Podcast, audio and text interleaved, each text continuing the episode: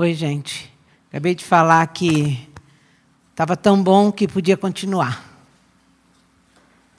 Eu quero falar a respeito que, da palavra de Deus, que ela vem alimentar a nossa esperança.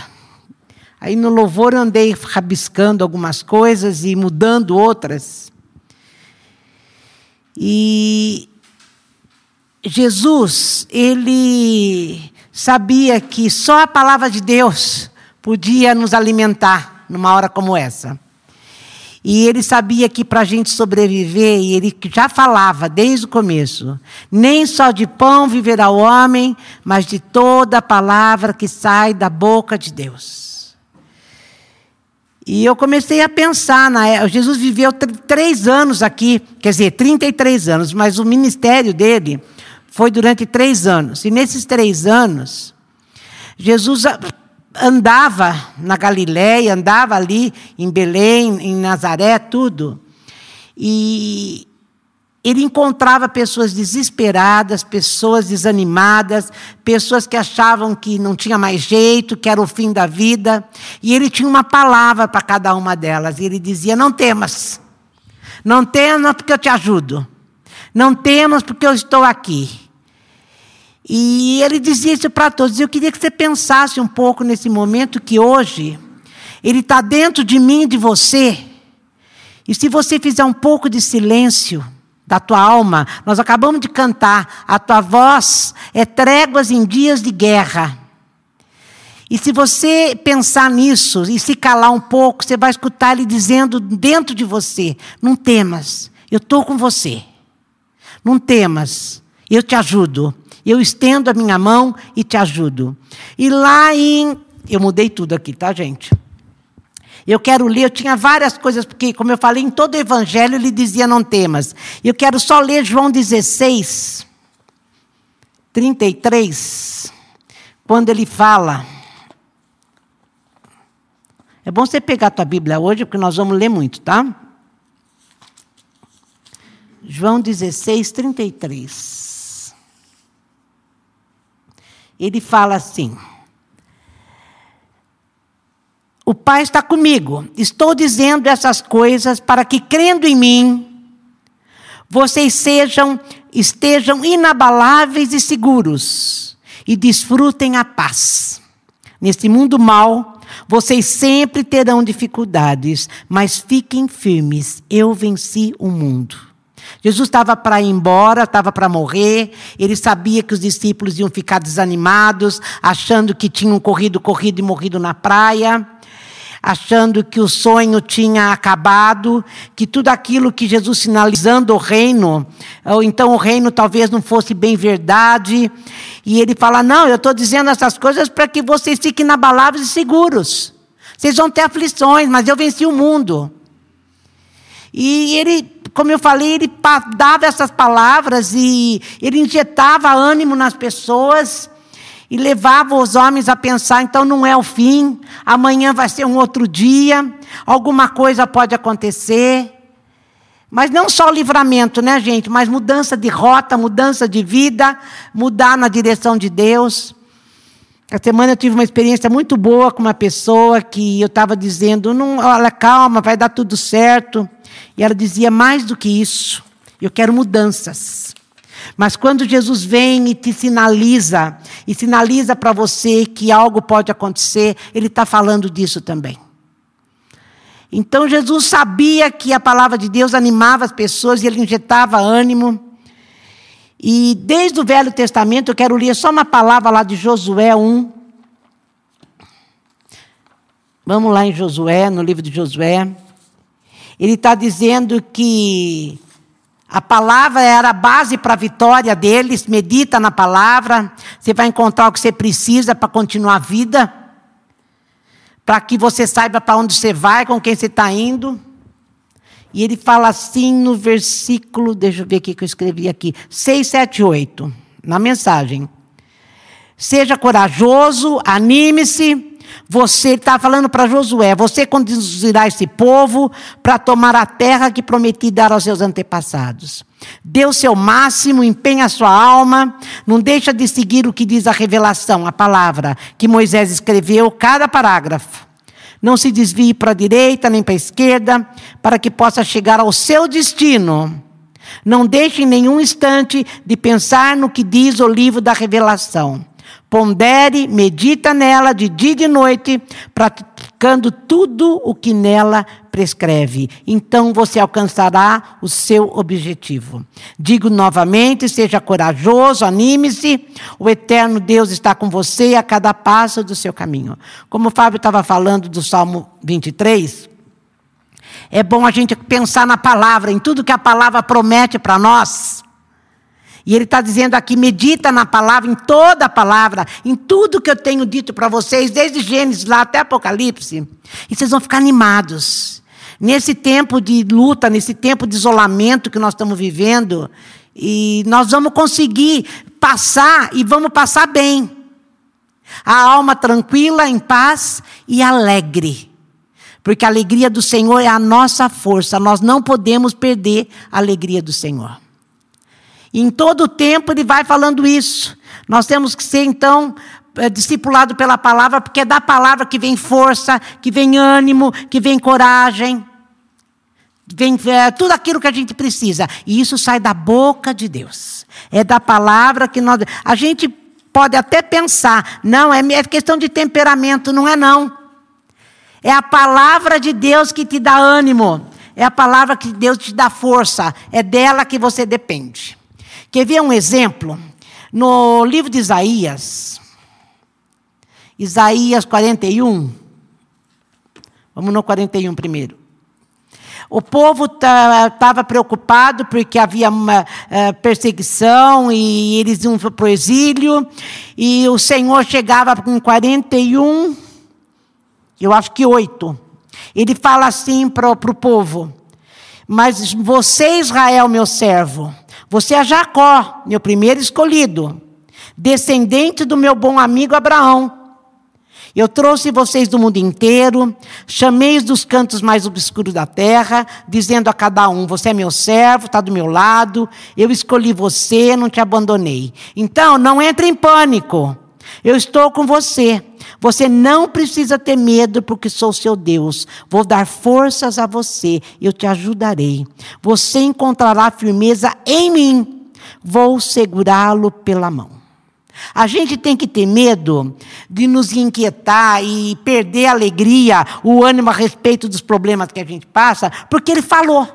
Ele falou que nos ajudaria. Ele falou que estar conosco. Desconfiar dessa coisa linda aqui que foi dito para mim, para você e para todo o povo de Israel, seria desconfiar da palavra de Deus. Então a gente tem que preocupar em não crer naquilo que ele falou. E ele falou isso, nós temos que depender totalmente de Deus. E ainda em, Isaías 43, a gente, a Bíblia toda está cheia dessas promessas. Abraão, ele não ele, ele creu em Deus, ele creu na promessa de Deus. E Deus falava para ele, Abraão, a sua confiança tem que estar nas minhas promessas. E não naquilo que eu possa fazer. E Abraão creu. E por isso ele conseguiu ser o pai da fé, né? Em 43 está assim, olha, Aquela passagem que tu não sabe. Quando você passar pelo fogo, eu vou estar com você. Quando você passar pela água, eu vou estar com você. Mas olha o que ele fala aqui, né? continua, todo mundo lê em casa depois. Portanto, não tenho medo, estou com vocês. Vou reunir todos os seus filhos espalhados, vou trazê-los. Vocês significam muito para mim. Eu os amo. Eu venderia o mundo inteiro para comprar vocês de volta. Gente, não podemos desconfiar nessa promessa não podemos desconfiar dessas promessas. Porque senão, sabe como é que a gente vai ficar? Igual Salomão. Volta lá para Eclesiastes. Salomão, ele todo mundo já sabe da história, já preguei isso muitas e muitas vezes. É, Salomão procurava respostas para a vida. Ele se via de, de, da tal maneira que ele queria saber por que de todas as coisas. E então ele, ele procura em prazer, em mulheres, em dinheiro, em poder, em fama, e não encontra. Mas aqui no 12, olha o que ele fala. Eu sou aquele que está em busca. Fui rei de Israel em Jerusalém. Já investiguei tudo com cuidado, explorei tudo que é feito nessa terra. Deixa-me dizer que não há nada de especial. Deus não facilitou nada para nós. Já vi de tudo, e tudo é um vazio só. É como nadar contra a maré. Pau que nasce torto, morre torto. Nas, não dá para ser consertado. É como acrescentar um zero à esquerda, não muda o resultado. O cara se tornou um homem pessimista. Ele misturou filosofia com o resto de fé judaica e procurando respostas. E as respostas só estavam em Deus.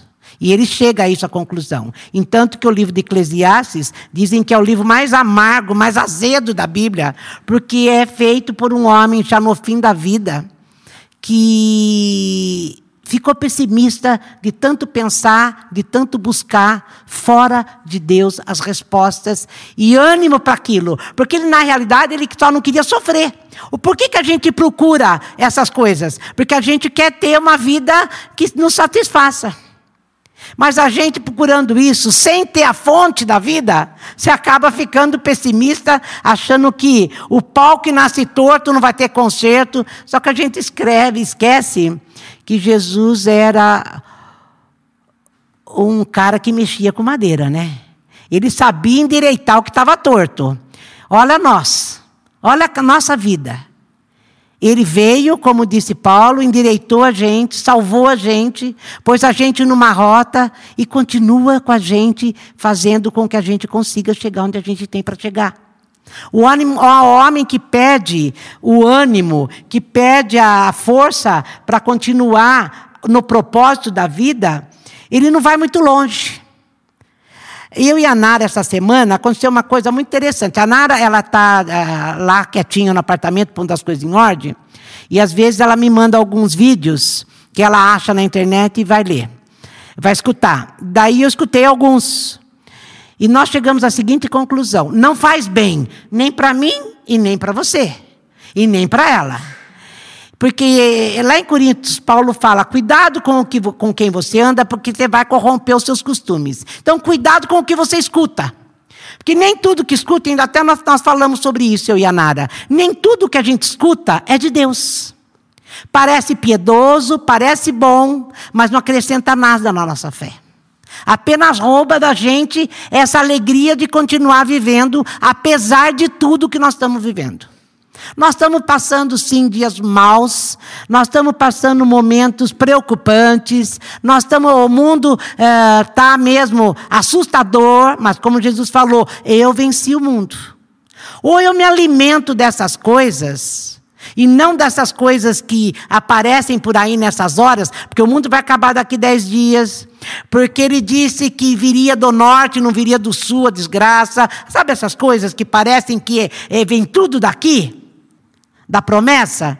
E aquilo acaba roubando de você essa força de vida que nos resta e que nós temos que está dentro de nós. Então, as más conversações corrompem os maus costumes, os bons costumes. É, sofisma, gente, eu sempre falo isso. Sofisma, Paulo fala, é aquilo que tem cara de piedade, gosto de verdade, parece verdade, se jura que é verdade, mas é mentira. Cuidado com o que você tem ouvido. É como Salomão falou. Eu procurei aqui, eu procurei lá, eu procurei lá. Para de procurar, vá para a palavra, vá para Jesus, que você vai ter ânimo para vencer esses dias que nós estamos vivendo. Agora, eu comecei a pensar, né? A gente só pode animar a pessoa que está desse jeito quem tem a vida dentro de si. E eu procurei, achei um monte, uma melhor que a outra. Vamos para Deuteronômio 1. Olha que lindo. Moisés Deus tinha dito para ele, não, um, não, 31 eu vou ler. Eu ia falar do 1, mas não vou. Moisés sabia que ele não ia entrar na terra prometida. Deus já tinha dito para ele: Olha, Moisés, você vai animar Josué, porque é ele que vai entrar com o povo. Anima Josué, para que ele não desista, porque não é fácil, é difícil, é muita luta, mas anima. Conta para ele tudo que você sabe a meu respeito, que você vai chegar lá. E no 31, olha o que ele fala é, para Josué. Ele estava com 120 anos de idade, já para morrer, não vai entrar na terra prometida, e ele fala: sejam fortes, sejam corajosos. Então, eu estou falando, Deus fala, sai da boca de Deus. Não se deixe intimidar, nem se preocupem com aquelas nações, porque o eterno seu Deus está a passos largos à frente de você. Ele está no meio de vocês, não o deixará e nem os abandonará. Então Moisés convocou Josué diante de todo o povo de Israel e disse a ele: Seja forte, seja corajoso. Você vai entrar na terra com esse povo, na terra que o Eterno dará a eles, como prometeu a seus antepassados. Então, quando Moisés falou isso aqui para Josué, certamente Josué falou: Deus está falando comigo. E quando ele chegou lá, para chegar lá em Canaã, foram, foi muito tempo, foi 40 anos ali naquele deserto. E ele vencendo junto com Moisés. E quando ele chega diante de Canaã, era muito inimigo. Havia muitos inimigos. Mas ele certamente lembrava disso. Deus dizendo para ele: Olha, através de Moisés, seja forte e seja corajoso. Você vai entrar como Deus prometeu a você. Então isso devia dar para Josué uma força que ele não tinha de onde tirar. Ele tinha todo aquele povo incrédulo atrás dele.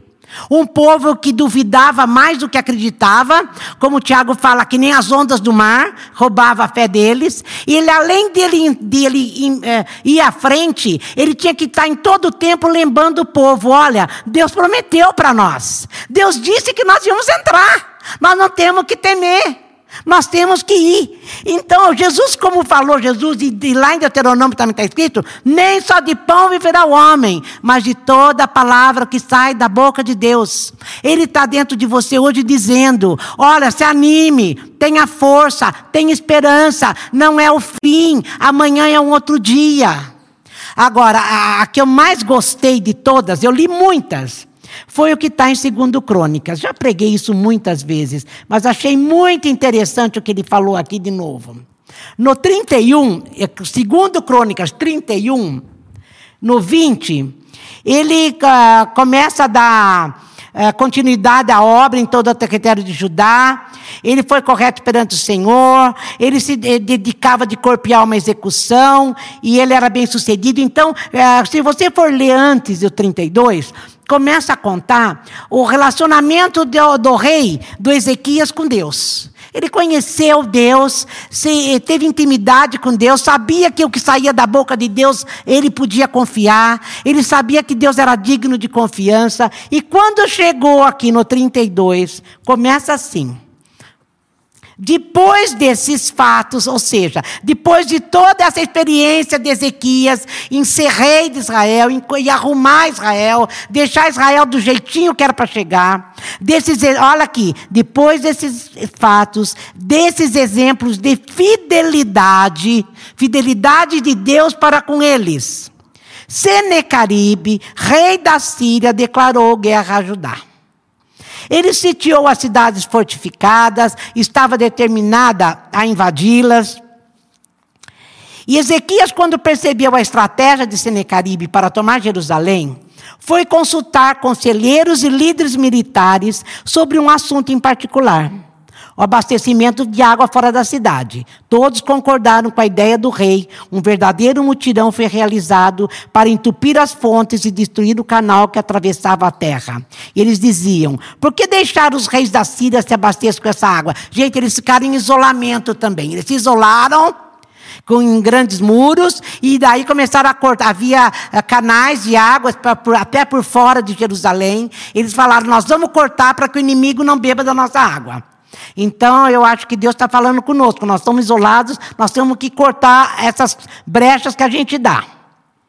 Ezequias também decidiu fazer reparos em todas as brechas do muro da cidade, construir torres de defesa, erguer outro muro mais distante, reforçar a rampa de defesa, também construiu um grande depósito de armas para guardar lanças e escudos, nomeou oficiais militares para comandar o povo e toda a população a se reunir na praça central da cidade. Então ele começa a fazer a estratégia para guardar o povo e se defender do inimigo. Eu acho que que aqui está dizendo para nós: continua lavando a mão, continua usando máscara, continua passando álcool gel, continua ficando longe um do outro. É, é uma estratégia, é a estratégia que chegou nas nossas mãos para fazer. É o que nós temos para fazer. Mas a maior estratégia está aqui, ó. E reunindo toda. É, em seguida fez isso. Reunindo o povo, Ezequias disse: Olha a estratégia dele. Sejam fortes e corajosos. Então a estratégia é: anima o povo. Não deixa o povo perecer no medo, na intranquilidade, na, na, na depressão, no desânimo, porque a conta continua chegando. As coisas que você acreditou parece que acabaram, e o sonho que você teve não tem mais. Essa é a história toda. Então anima o povo. Seja forte e corajoso. Não tenha medo do rei da Síria e seu exército. Estamos em grande número. Enquanto eles não passam de meia dúzia de gatos pingados. Não era, viu, gente? Era bastante gente. E ainda temos o eterno do nosso lado para nos ajudar e lutar por nós. Animado com as palavras de Ezequias, o povo criou coragem. Gente, ânimo contagia. Como o medo contagia. O, o, o ânimo contagia. Pessoas assim animadas suportam muito mais do que imaginavam no meio da crise.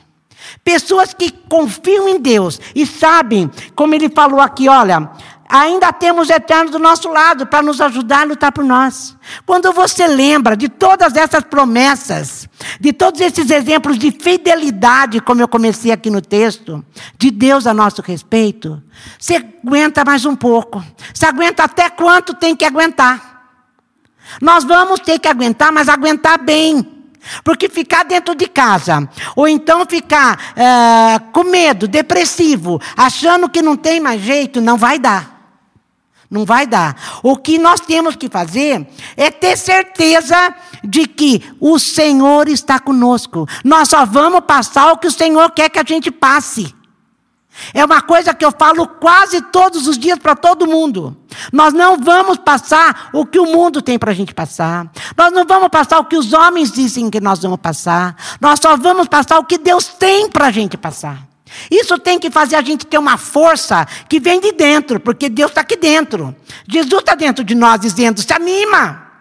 Eu estou com vocês, eu venci o mundo. Vocês vão ter luta sim. Vai ter, vai ter pandemia, vai ter peste, vai ter gente falando demais.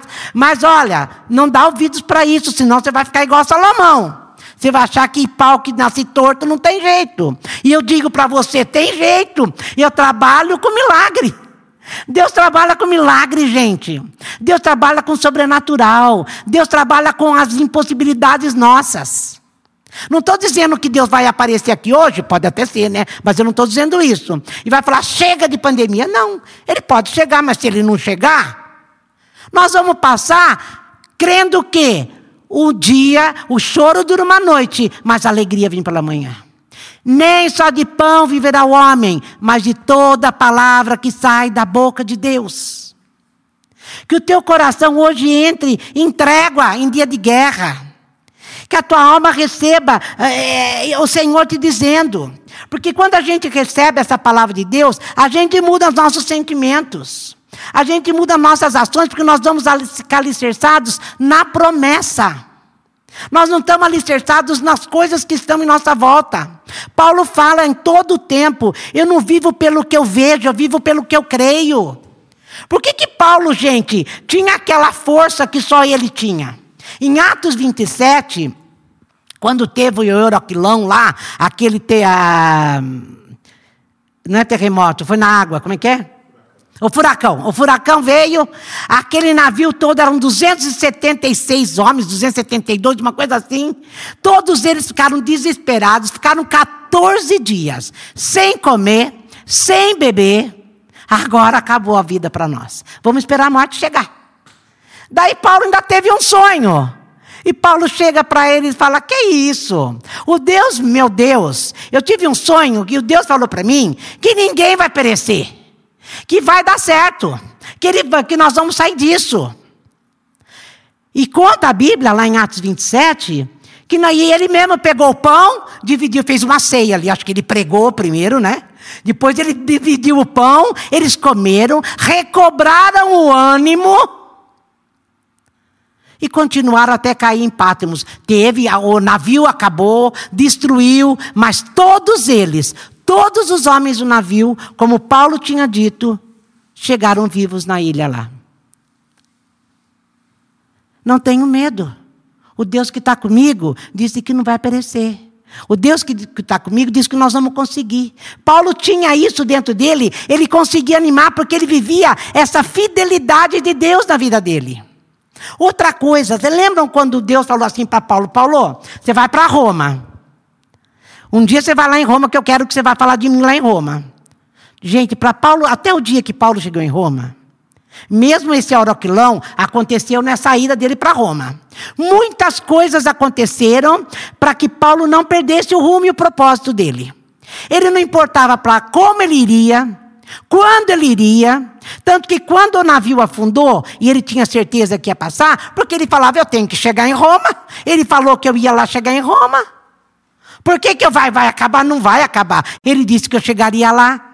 Nem só de pão viverá o homem, mas de toda palavra que sai da boca de Deus. Daí, gente, Paulo fala para Timóteo o que eu quero falar para mim e para você nesta noite. Nós temos que ser como Paulo, pessoas que podem chegar lá para o outro e animar, levar vida para o outro. Daí no louvor eu estava lendo o primeiro Timóteo, a minha próxima pregação vai ser esse primeiro Timóteo, é maravilhoso. Mas eu só quero ler. Eu acho que é o 18, 17 e 18. Ele fala assim, Timóteo, porque ele começa a falar, né? Você fica firme no comando, porque agora estou passando o comando das igrejas para você. Você é que vai para frente, você é que vai fazer o meu trabalho. E lá no 18 ele fala assim: Eu estou passando essa tarefa a você, meu filho Timóteo. Ah, olha que lindo. A palavra profética dirigida a você. Quer dizer, foi, foi, a palavra que nós te demos foi em, em posição de mãos, foi uma profecia que você ia cumprir o seu ministério. Então, a palavra profética dirigida a você nos preparou para isso. Todas aquelas orações serão atendidas para que você faça um bom trabalho e seja destemido em sua luta, apegado e apegado à fé. Afinal, estamos numa guerra. Na outra tradução, ele está falando assim. Timóteo, porque nós profetizamos, nós oramos, nós dizemos para você a palavra que Deus mandou. Então, combate o bom combate e guarda a fé. Combate firmado nas profecias que te foram dadas. Continua combatendo naquilo que você escutou, naquilo que você aprendeu, naquilo que você tem experimentado de Deus. Então anima teu coração, o, o, o Timóteo, eu vou. E vai você que vai tomar conta, vai ser muito difícil. E foi. Mas foi profetizado que, olha, você foi preparado para isso. Você está pronto, você está preparado, você está com a vida dentro de você. Então, gente, nessa noite, o que eu queria falar sobre o ânimo. Nós não podemos perder o ânimo, a coragem, não podemos perder a força, apesar do que está acontecendo. Vamos fazer a nossa parte. Vamos continuar fazendo o que nos foi dado para fazer. Vamos continuar orando uns pelos outros. Vamos continuar nos alimentando daquilo que vai valer a pena para que a nossa alma esteja em paz e guerreando o bom combate.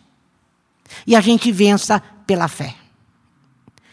Como eu disse desde o começo do ano, é tempo de lutarmos pela fé que uma vez por todas foi dada aos santos.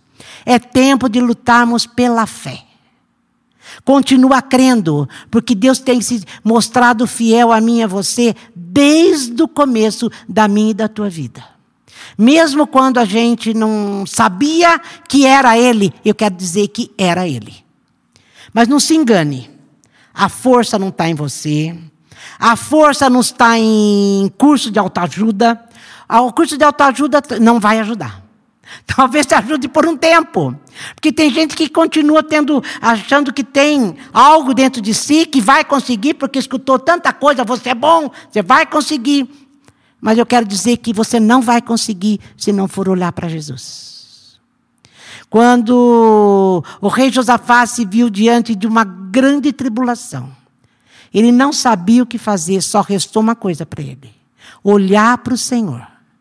E quando ele olhou para o Senhor, ele sabia que do Senhor vinha o socorro.